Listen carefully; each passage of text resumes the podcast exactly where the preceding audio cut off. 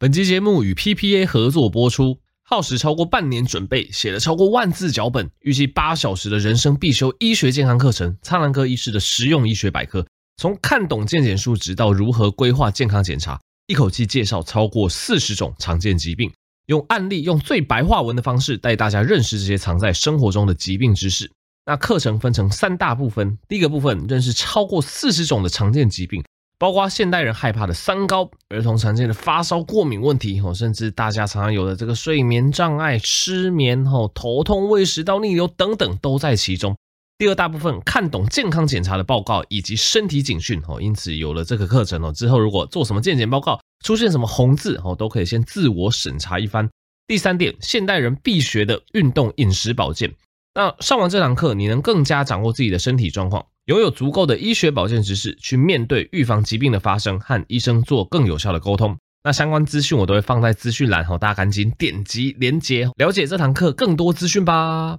OK，欢迎回到苍蓝鸽的医学通识这个 Podcast 频道啦。那总之这一期就回归到我们正常集数的更新。哦，那前两周刚好比较特别，哦，因为第一周是关于疫苗专题的特别报道，哦，那大家有兴趣可以去听一下，包括你现在有没有需要再接打追加剂。那第二周主要是跟 PPA 合作的说书，吼，那老实说，我觉得这两本说书都蛮精彩的。第一本说书是在讲我自己的那本著作，吼，那我取其中的一段精华跟大家分享。那第二本说书是讲乌乌医师的无框身体，吼，他在讲一些比较常见的妇科疾病，吼，那我举里面的巧克力囊肿以及子宫肌瘤这两个女性几乎都会遇到的问题，吼，来跟大家分享。所以如果大家对这一方面的知识哦，觉得有兴趣的话，都可以前往收听哦，因为我觉得那两本说书算是蛮精华的。那总之，今天这一期再度回归我们正常的集数，一开始先跟大家分享一个在 NEJM 新英格兰医学期刊哦上面一个蛮有趣的一个 case。那 NEJM 它的全名叫做 New England Journal Medicine 哦，反正它是新英格兰期刊啊。那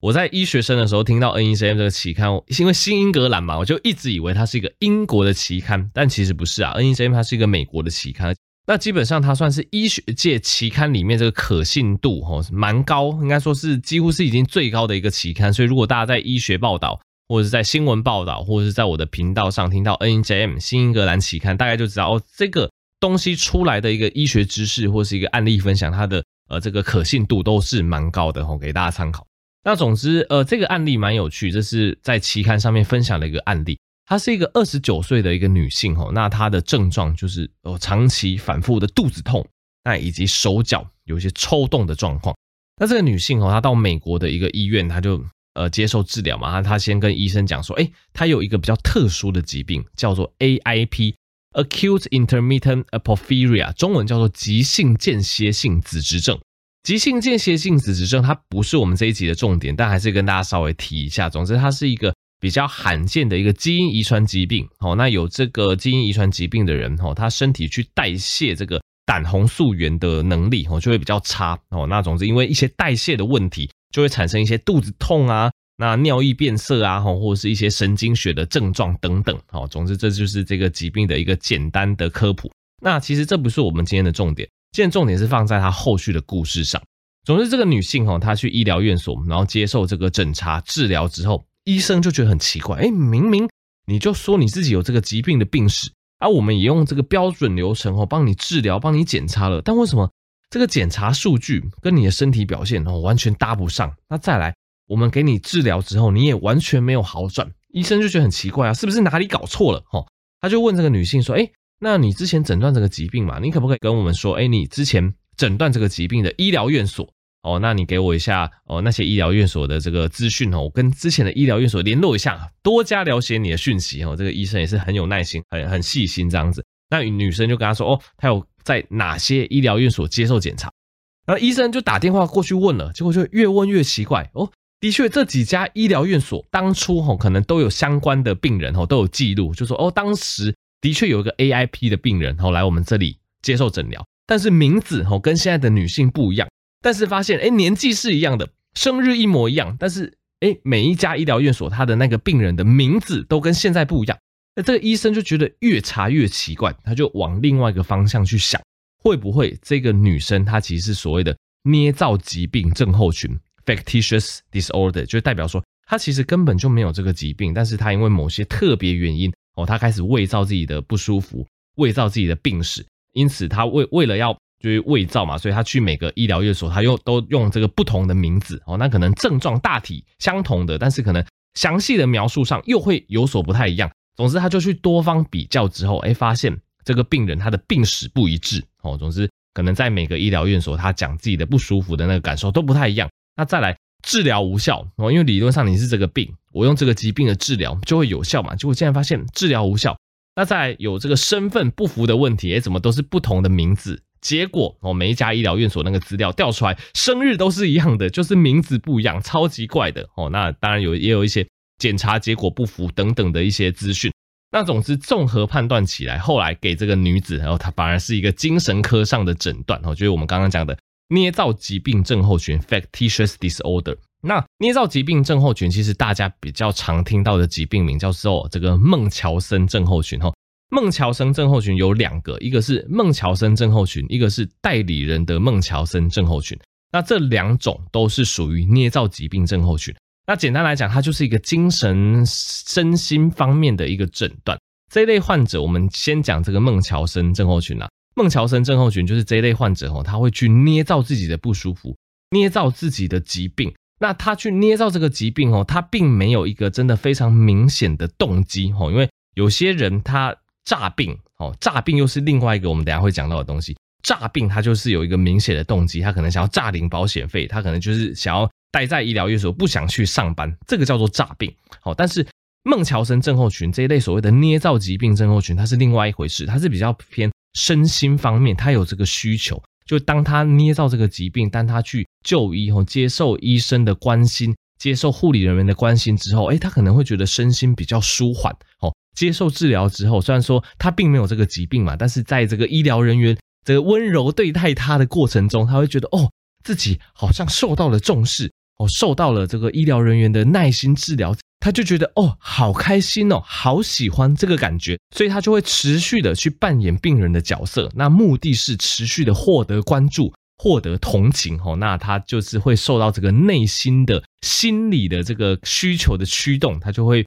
不停的哦去就是伪造自己有这些疾病啊，然后去各个医疗院所就诊哦。这个就是所谓的捏造疾病症候群 （factitious disorder）。所以比较常见的就是像孟乔森症候群，我们就来讲类似这样子的一个故事。那在儿科上有另外一个蛮常见的疾病，叫做代理孟乔森症候群。那像代理孟乔森症候群，它就是主要这个发病者是这个家长哦，这个家长他就会设法去把他的小朋友，可能是儿子，可能是女儿，去把他弄生病。弄生病之后呢，再把他带去医疗院所看，然后在医疗院所的诊间，哦，这个家长就会非常夸大他小朋友的这个疾病症状，可能就会说哦，他一直吐啊，非常不舒服啊，还怎么样啊？然后结果可能。后后来调查都发现，其实小朋友那些不舒服其实是被夸大的，甚至小朋友的那些不舒服是家长一手造成的。哦，可能就是呃故意去把小朋友弄受伤，哦，去喂他吃很恶心的东西，强迫灌食之类的，然后造成他吐，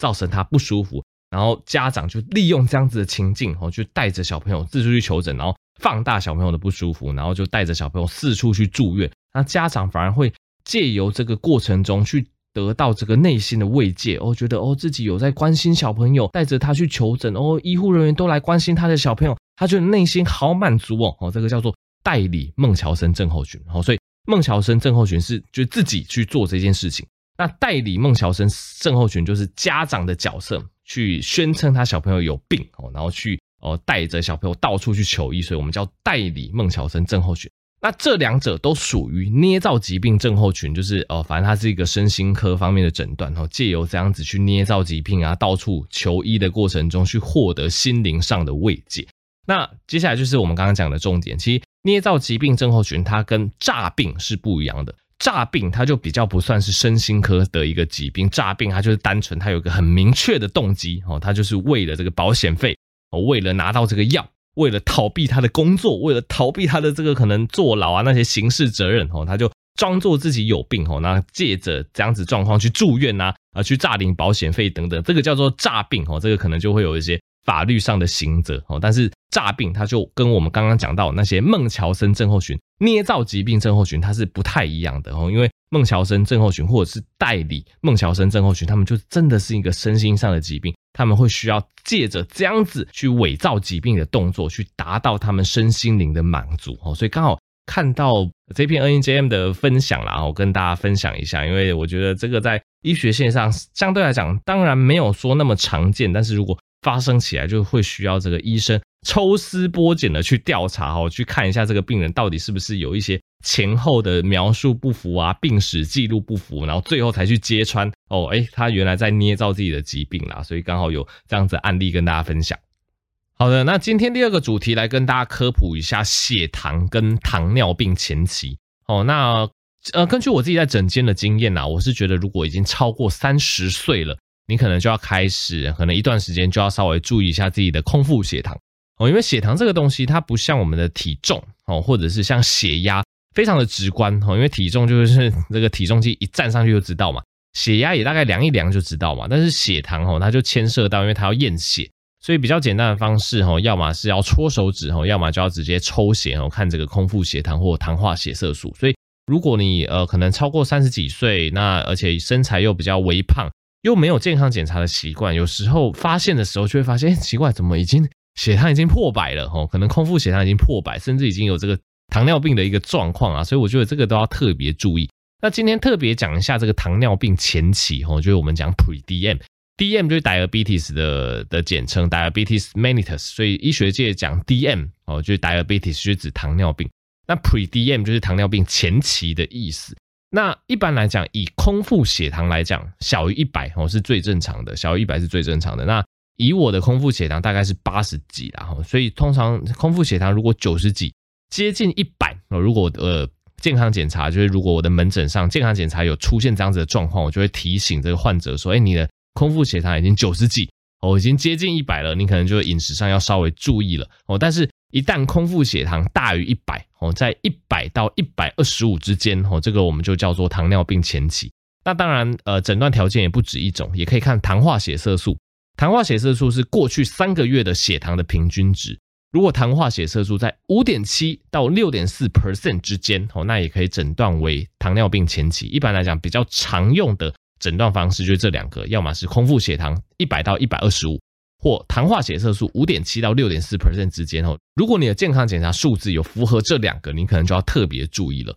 那糖尿病前期以一般呃目前医学上的处置来讲，不一定要开始吃药，饮食跟运动上的调控就越来越重要了哈。因为这时候如果你赶紧去加强一些饮食的控制，赶快减重哦，赶快增加运动量，你的糖尿病前期是有机会被逆转的哦。那我们节目常说什么饮食运动控制？但是都没有一个比较精确的一个数值。那我今天这一集就提出一个精确的数值给大家参考。到底每日要减少热量多少？以目前吼这个 JAMA 这个期刊也是一个非常厉害期刊的建议啦。如果你已经有到糖尿病前期，那他建议你每天要减少热量摄取七百大卡。而听起来蛮多的，但其实我觉得最简单的就是先撇除那些非原型食物的摄取哦，因为。之前的节目一直跟大家讲，其实所谓的加工食品、超加工食品、精致食物、吼点心、甜点这一类东西，它都有所谓的热量炸弹哦。有时候就是可能一块凤梨酥热量就两百多大卡，所以每天减少热量七百大卡的摄取，听起来好像很多。但是譬如说，如果你呃就是一天当中你都有喝一些含糖饮料、吃一些点心的习惯，有时候你把那些点心拿掉，就差不多接近可以减少七百大卡的摄取了。哦，所以基本上。就是要建议大家减少热量的摄取，那再来减重，会建议减至少七 percent 的体重哦，七 percent 的体重这也是蛮严格的。例如说你有七十公斤的话，七十公斤的七 percent 就大概四点九，接近五公斤。所以如果说你七十公斤，那你发现你已经有这个空腹血糖过高的状况，大概减个五公斤左右，哎，这个血糖都会大幅改善哦，糖化血色素也有机会就会回到正常的区间。那运动的话，那当然就是我们之前讲的，每天三十分钟以上，每周五天，就是每个礼拜至少一百五十分钟的这个中强度运动啦。所以这个其实老生常谈，但是我觉得就是提出一个比较精确的数据给大家参考。如果你的血糖真的已经偏高了，进入糖尿病前期的状况，大概率来讲还不用一定要吃药，但是生活形态调整这时候就要开始介入了。首先你减重，目标减七 percent 以上的体重，再来。减少热量摄取，应该减少热量摄取应该是因呐，那减少体重是果哦，就是你先尽量的去减少热量摄取，每天可以减少七百大卡是最好的。那我觉得最直观的方式就是减少那些超加工食物，减少那些含糖饮料，减少那些点心的摄取。那再来哦，减少热量摄取就可以减重，减重大于七 percent 以上，大概你那个血糖、糖化血色素都会非常成功、非常有感的掉下来。那接下来加强你的运动。那其他当然是戒烟戒酒啊，改善睡眠品质啊，减少生活上的一些压力，这些都可以有助于去逆转前期的糖尿病，直接把它逆转到正常的数值哦。所以这一点给大家参考。所以并不是说什么慢性病之类的，而得了就不可逆。有时候真的就是呃，加强一些生活作息、生活习惯的调整哦。其实很多血糖、血压、胆固醇的东西都是可以逆转的哦。好，那讲到这个血糖啊，我们来讲一下一个就是大家常常会有争议的话题，就是如果我的血糖过高了，到底水果可不可以吃？哦，水果可不可以吃？其实我觉得这也是一个不管是医界哦，还是这个患病者，这是万年争论不休的议题。那我先讲文献上的结论，文献上的结论就是，其实呃每天摄取足量的水果，足量的水果意思就是两份。两份是什么意思呢？两份一个拳头大小叫做一份水果哦，所以两份大小的水果大概就是两个拳头大小的水果。那依结论，依目前比较新的这个文献证据来讲，每天有摄取到足量的水果，其实糖尿病的风险是会降低的。对，我知道这可能跟很多人直观上的不一样，很多人可能都会听到一种说法，就说哦，台湾的水果很甜呢，哦，台湾的水果含糖量很多啊，所以要少吃啊，哦，但是。以文献上来讲，哎，如果你遵从那个国健署的那个健康饮食原则，哎，发现你吃够水果的人，每天吃两份以上的人，反而糖尿病的风险是下降的。那我觉得这其实跟我们频道讲的观念都雷同，都符合。基本上一直在跟大家讲说，原型食物对我们身体就是好的。所以如果你吃的水果是圆形的水果哦，不是十二口，是原本形态的水果，你就是直接拿水果拿来啃。那其实你真的不太需要担心水果会对你身体健康造成什么危害哦，因为你整个圆形的食水果拿起来啃，不但有丰富的糖哦，糖一定是有，但是除了丰富的糖之外，它也有丰富的膳食纤维、丰富的维生素、丰富的营养素哦，丰富的一些呃那个酮类、黄酮类之类的这一类都是非常好的抗氧化物质，非常丰富的增加新陈代谢的一些物质哦。所以研究就会发现，你吃原型的水果，其实对你这些疾病的风险反而是下降的。但是如果你吃非原型的水果，什么例子？例如说你吃这个高果糖糖浆哦，因为很多这个甜品、很多这个饮料，它会加果糖嘛，它会加什么丰年果糖，加什么高果糖糖浆，这个对你身体就一定不好。或者是你喝果汁哦，这个果汁对很多人来讲也是一个雷啦，我觉得，因为很多人想说哦，没有吃水果的习惯，我就去吃果汁，我就去喝果汁。这个果汁哈，有时候这个打成果汁之后又滤掉，刚好滤掉那些对你身体非常好的膳食纤维，滤掉那些就是非常好的营养素，所以喝果汁来讲，哇，它的营养素就大为打折扣哦。这喝果汁不但你摄取到一堆糖，然后你在水果里面那些丰富的营养素都被过滤掉了，你反而摄取不到。所以其实原型的水果对身体是好的，但是如果这个水果已经经过加工了，它变成果汁了，它变成果糖的。这个东西就变成是身体里面容易肥胖、容易产生高尿酸、容易痛风的物质，这个大家反而要特别避开。所以我反而觉得这是呃近期念文献的一个心得，给大家参考。圆形的水果没有什么问题，但是如果是精制之后、加工之后的水果，这个问题就大了哦。但是如果你是短期内你想要减重，短期内哦你想要去就维持你的身材，去改善你的身材，我觉得。短期内水果的摄取，你还是可以稍微控制一点点哦，因为呃，水果虽然说圆形的水果对身体来讲是好的哦，但是如果说你短暂的时间内你想要减重哦，你想要就这个增肌减脂，有时候你还是要把这个水果的热量考量进去。所以我觉得，如果以短期的一个目标来讲，你稍微去控制水果的摄取，我觉得 OK。但是长期的一个文献的结果已经跟你说。长期来看，如果你摄取足够水果，反而你各种疾病的风险是会下降的。但这还是有个前提啦，就是你其他的饮食不能乱摄取哦。这有时候我常常会讲一个笑话，就是很多人在那边讲说：“哦，我水果好甜哦，我水果不敢吃太多。”那结果他自己在喝含糖饮料，他自己在吃那些加工点心都没在管的哦。你就会发现很双标，一方面嫌水果太甜，不敢摄取水果；一方面在吃那些点心，在吃那些精致淀粉，在吃那些含糖饮料的时候，又完全不忌口，又外面吃的很开心，好像吃那些点心就没有太甜的问题，只有吃水果才有太甜的问题。我觉得这个就本末倒置了。基本上原则就是在你健康饮食的状况下，水果是不用担心的。那如果说你真的担心水果对你身体造成的危害，你应该更要去担心说你生活上摄取的那些含糖饮料跟那些超加工食品。这些东西才是真正对你身体的危害，好不好？所以以上就是关于水果的迷思，吼，提出来跟大家分享。